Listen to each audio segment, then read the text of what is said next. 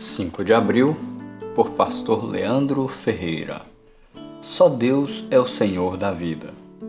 Em vez disso, deveriam dizer: Se o Senhor quiser, viveremos e faremos isto ou aquilo. Tiago 4, verso 15.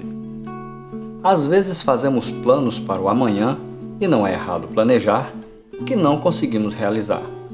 Lembro-me de certa vez que planejei todo o meu dia seguinte na noite anterior e quando amanheceu, os planos precisaram ser mudados. Fiquei muito aborrecido naquele momento, mas depois compreendi que não temos total controle das situações de nossa vida. Em sua carta, Tiago critica os negociantes de sua época, que faziam planos para irem às cidades, contratarem trabalhadores, negociarem e ganharem muito dinheiro o autor ensina, porém, que só Deus é o Senhor da vida. Deveríamos sempre fazer a seguinte oração: Se for a vontade de Deus, viverei e realizarei o que planejei para o amanhã. Concluímos assim que só Deus é o Senhor do amanhã.